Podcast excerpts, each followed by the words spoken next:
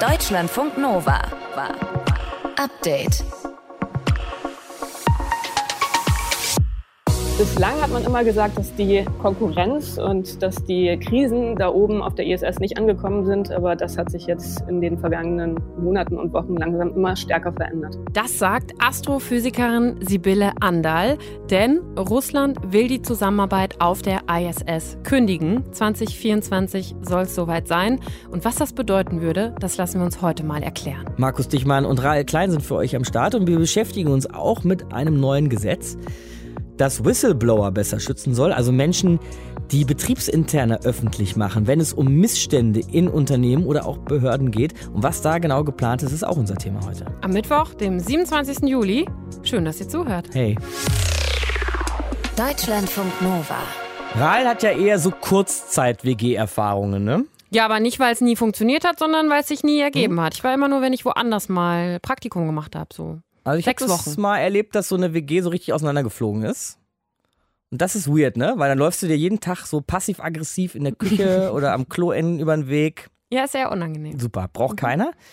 Und das brauchst du aber erst recht nicht, wenn du 408 Kilometer über der Erde lebst. Da zerbricht nämlich gerade die erste und bisher auch einzige Weltraum-WG, die wir Menschen bisher so auf die Beine gestellt gekriegt haben. Es geht um die ISS. Da arbeiten jetzt schon seit über 20 Jahren Russen und Amerikaner super miteinander zusammen.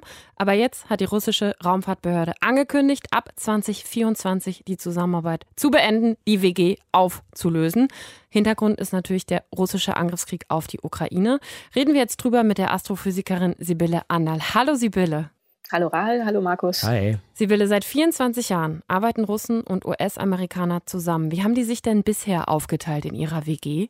Ja, erstmal muss man sich vielleicht wirklich nochmal vor Augen führen, die ISS war von Anfang an ja ein Symbol für das Ende des Kalten Krieges. Also die Konkurrenz zwischen Russland und Amerika, die hat ja die ganze Raumfahrtgeschichte erst so richtig in Gang gebracht. Also die Jacke von Buzz Aldrin, die hätte es ohne die Russen ja gar nicht gegeben. so, und insofern war das schon ein enormer Schritt, als dann 98 eine gemeinsame Raumstation in Betrieb genommen wurde oder aufgebaut wurde.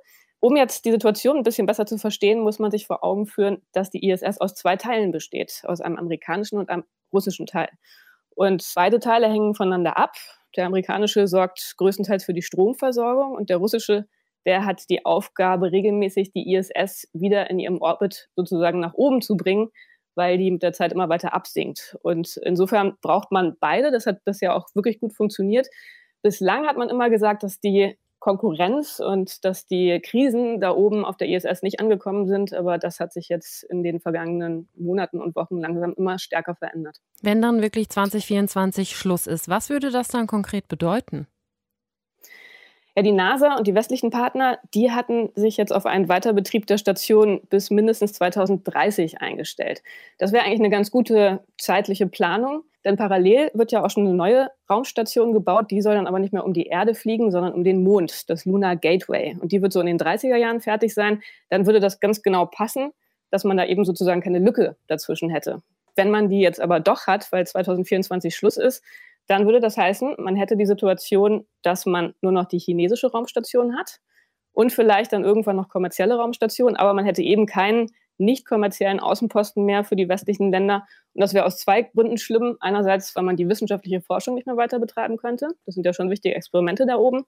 Und dann würde geopolitisch natürlich ein ganz wichtiges Symbol wegfallen, denn die ISS ist und war auch immer das erfolgreichste Projekt internationaler friedlicher Kooperation.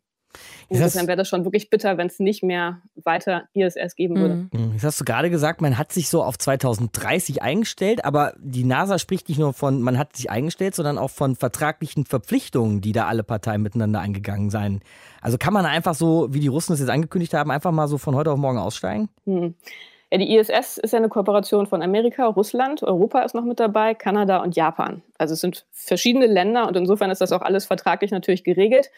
1998 gab es so einen Grundvertrag und seitdem gab es dann noch ergänzende Verträge, insbesondere auch mehrere Verträge, die die Kooperation zwischen Amerika und Russland festgeklopft haben. Der erste war von 92 und der wurde dann immer wieder verlängert. 2015 hat Roskosmos, also die russische Raumagentur, die Kooperation bis 2024 zugesagt. Das müsste jetzt verlängert werden und darum geht es jetzt eben. Das mhm. will Russland nicht machen, aber bis 24 ist vertraglich sozusagen noch die Verpflichtung da, sich um die Raumstation und um den russischen Teil insbesondere zu kümmern. Und damit einhergeht so eine Art, ja, ich will nicht sagen Drohung, aber sagen wir mal Ankündigung, dass es eine eigene russische orbitale Station geben könnte. Ist da was dran, Sibylle? Könnte so ein Ding dann bald auch hochgeschossen werden? Ja, man muss ja schon sagen, die Russen haben eine gewisse Erfahrung. Die waren ja auch die ersten, die überhaupt eine Raumstation gebaut haben. 1971 war das.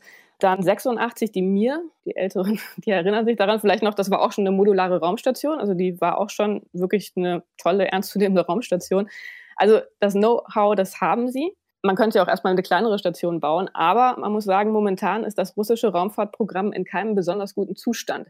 Die haben Geldprobleme. Die haben ja nicht wenig Geld dadurch bekommen, dass sie amerikanische Astronauten zur ISS hochgebracht haben. Das übernimmt jetzt SpaceX zu einem großen Teil. Und insofern kann man da schon Zweifel haben, dass die Russen das so schnell auf die Reihe bekommen würden, eine eigene Raumstation wirklich aufzubauen. Und Sibylle, deine Einschätzung kurz noch zum Schluss. Heißt das für die Zukunft jetzt weniger Zusammenarbeit und auch mögliche Konflikte, auch im All? Ja, leider ist das so. Also man sieht das jetzt ja schon, dass die geopolitischen Konflikte hattest du ja auch gerade schon gesagt, der Ukraine-Krieg ganz klar massiv Programme im All, also Raumfahrt, aber auch wissenschaftlicher Art beeinflussen mhm. und zu ganz, ganz vielen Beendigungen auch geführt haben. China ist ja noch ein wichtiger weiterer Akteur. Das ist auch alles nicht so ganz spannungsfrei. Also da ist momentan wirklich einiges los. Aber wenn man jetzt noch versucht, positiv zu enden, kann man vielleicht noch mal berichten, dass in Amerika gestern immer wieder betont wurde, dass erstens die Kündigung dieser Zusammenarbeit noch nicht offiziell bei der NASA eingegangen ist von den Russen. Und zweitens war ja der Wortlaut, nach 2024 steigen die Russen aus. Und das lässt natürlich so ein bisschen Spielraum. Nach 2024 kann ja einiges heißen. Also insofern, vielleicht kann man noch Hoffnung haben. Mal gucken. Kommt, kriegt doch noch die Kurve. Ja, wäre doch schön. Russland will, hat angekündigt, die ISS verlassen. Was das bedeutet oder dann auch für Konflikte mit sich bringen würde, hat uns Astrophysikerin Sibylle Anderl erklärt. Deutschlandfunk Nova. Update. Chelsea Manning, Edward Snowden oder auch Catherine Gunn. Das sind Namen bzw. sind Menschen, die weltweit bekannt wurden als Whistleblower. Wobei jetzt nicht jeder Whistleblower weltweit bekannt werden muss. Manche bleiben anonym und haben trotzdem einen riesen Impact. Hier in Deutschland zum Beispiel haben die Panama Papers zu umfangreichen Ermittlungen in Bezug auf Steuerhinterziehung geführt. Ja, und Whistleblower, also Menschen, die eben über illegale Machenschaften in Unternehmen und Behörden auspacken, sollen jetzt besser geschützt werden. Amelie Fröhlich aus der Deutschlandfunk Nova Nachrichtenredaktion. Wie genau Whistleblower sollen sich in Zukunft bei strafrechtlichen Verstößen vertraulich an extra dafür vorgesehene Meldestellen wenden können. Unternehmen und Behörden mit mindestens 50 Mitarbeitenden müssen so eine Stelle jetzt einrichten. Bei bis zu 249 Beschäftigten können Unternehmen mit anderen Firmen zusammen eine Meldestelle betreiben.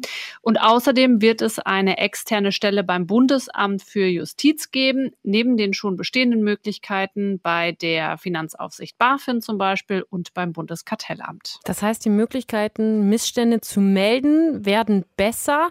Trotzdem könnte ich mir vorstellen, dass das bei vielen ja trotzdem eine große Hürde ist, weil man ja doch Nachteile für sich selbst befürchtet. Ja, also diese Bedenken, die gibt es mit Sicherheit, aber auch dazu steht was in dem Gesetzentwurf, den die Bundesregierung heute auf den Weg gebracht hat. Wenn Beschäftigte bei den Meldestellen zum Beispiel über Betrugsfälle oder Verstöße gegen Umweltschutzauflagen oder Sicherheitsvorschriften berichten, dann sollen sie rechtlich geschützt werden. Sie könnten dann nicht gekündigt oder aber auch abgemahnt werden. Und so sollen laut Staatssekretär Benjamin Strasser aus dem Bundesjustizministerium mehr Menschen dazu bewegt werden, strafrechtliches Verhalten öffentlich zu machen. Eine Kultur des Wegschauens, des Ignorierens ist im Interesse von niemandem.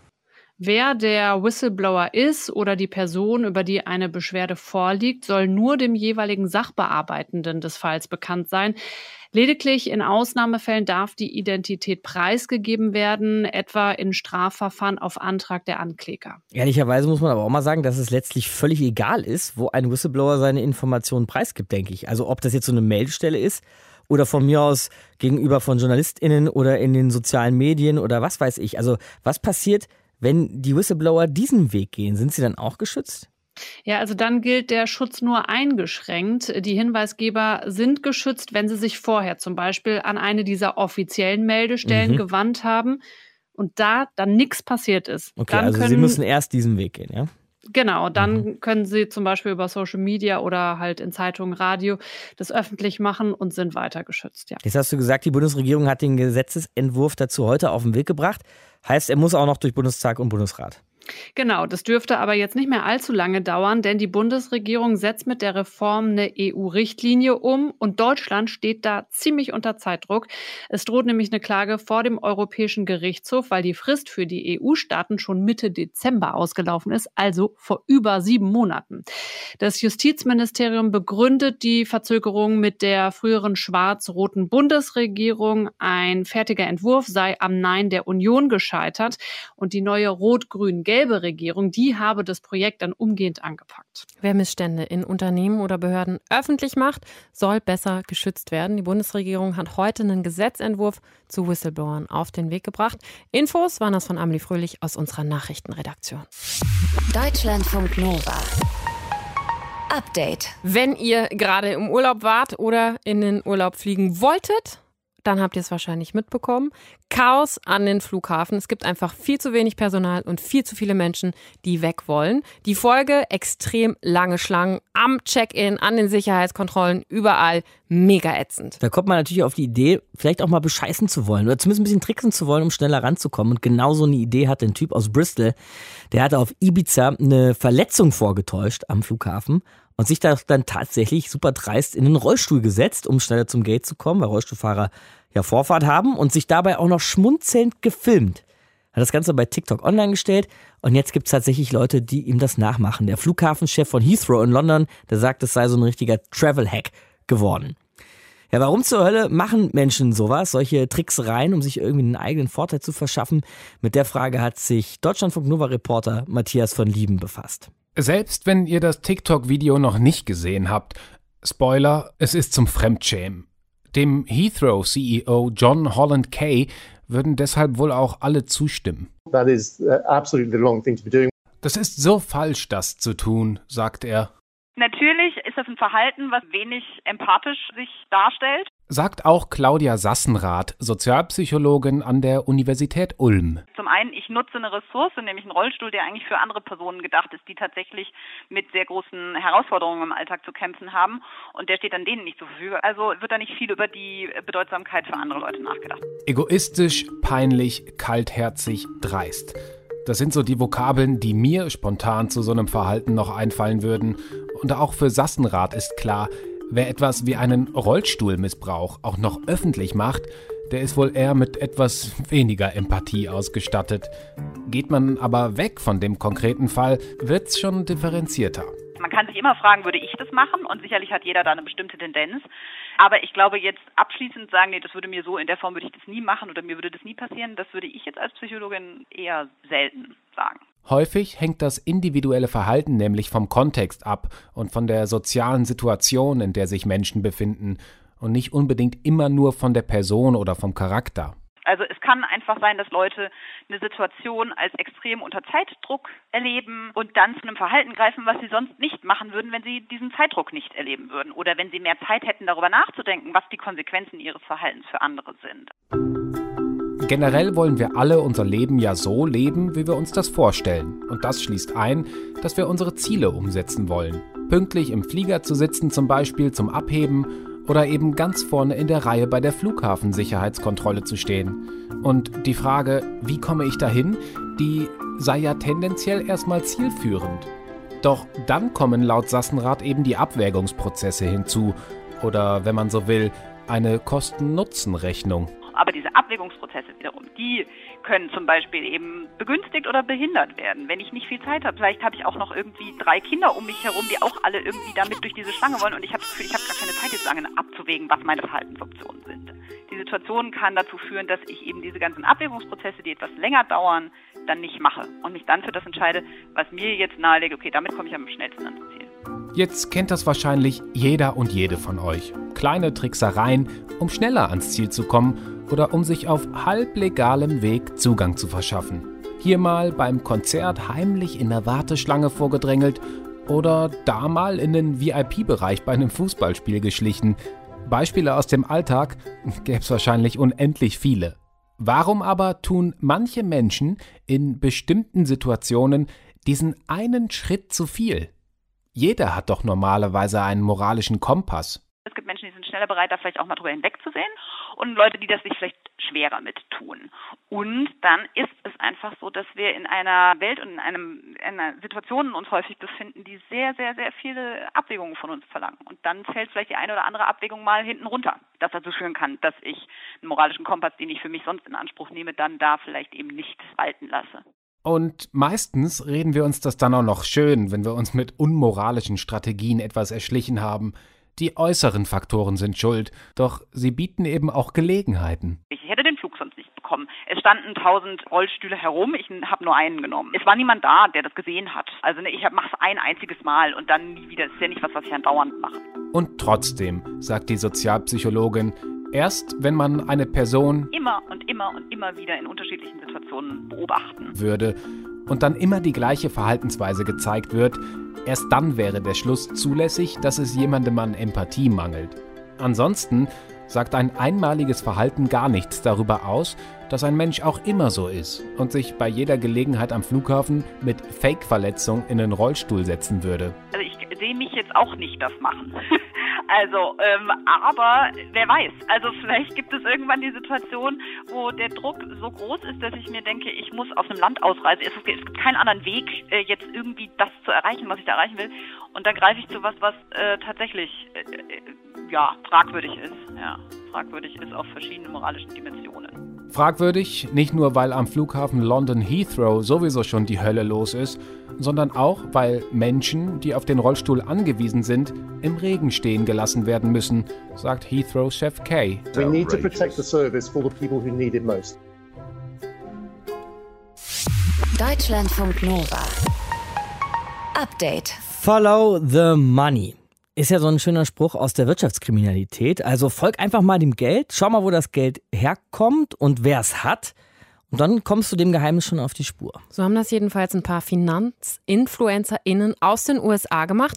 Die haben sich einfach mal die Aktienportfolios von US-Politikerinnen und Politikern angeschaut, also von Mitgliedern des Kongresses, haben dann diese Aktienportfolios einfach nachgekauft, also für sich selbst identisch zusammengestellt und zack, verdienen ein Schweinegeld mit dem Investment. Ja, ist das Zufall oder führt die Spur des Geldes da tatsächlich zu vielleicht mindestens fragwürdigen Geschäften? Florian Mayer ist unser Korrespondent in den USA und hat sich das Ganze genauer angeschaut. Und Florian, erstmal würde ich gerne wissen, wie die das überhaupt gemacht haben, weil um die Aktiendepots von PolitikerInnen nachzukaufen, muss ich erstmal wissen, welche Aktien die haben. Sind das Infos, die öffentlich zugänglich sind?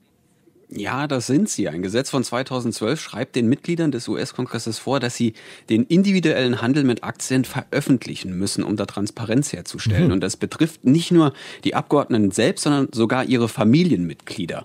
Die Frist dafür beträgt 45 Tage und da wird jetzt schon so ein bisschen klar, es geht nicht um einen schnellen Trade an der Wall Street, sondern tatsächlich um langfristige Investitionen. Und diese in Anführungszeichen Hobbybroker auf Social-Media-Plattformen wie jetzt TikTok oder Reddit haben sich diese Veröffentlichung vorgenommen und dann auch Webseiten gebastelt, die tagesaktuell auflisten, wer da wie mit welchen Aktien gehandelt hat. Wow. Und laut den Hobbybrokern funktioniert das in vielen Fällen wohl ganz gut, wenn sie eben diesen Handel einfach nur nachmachen. Und worum ging es denen? Wollten die tatsächlich wie der eine oder andere Politiker schnell Geld machen oder wollte man vielleicht irgendwas aufzeigen?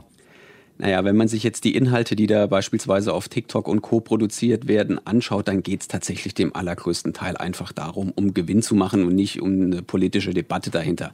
Das Konzept basiert ja darauf, damit Kohle zu machen. Es wäre jetzt auch nicht in deren Interesse, dass diese in Anführungszeichen Einnahmequelle jetzt verschwindet, denn es kommt ja offensichtlich was bei rum. Das heißt aber nicht, dass das Thema insgesamt unumstritten ist. Ganz im Gegenteil, fast 70 Prozent der US-Amerikanerinnen und Amerikaner wollen, dass dieser Handel für Politikerinnen und Politiker verboten verboten wird, weil eben ein Interessenskonflikt gesehen wird und der Vorwurf lautet, dass die Abgeordneten durch ihre politische Arbeit in Ausschüssen etc.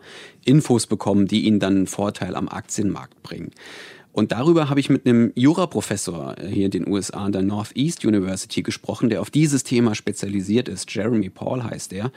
Und der ist der Meinung, dass dieser Vorwurf ziemlich schwer zu belegen ist. Viele Anhörungen sind öffentlich, außer es geht um die nationale Sicherheit. Viele Gesetzgebungsverfahren brauchen auch sehr lange und sind auch öffentlich. Die Informationen sind also da, auch für andere. Und die Auswirkung, die so ein Gesetz möglicherweise hat, ist auch langfristig abschätzbar. Da ist es schwer zu sagen, das ist jetzt irgendwie Insiderhandel.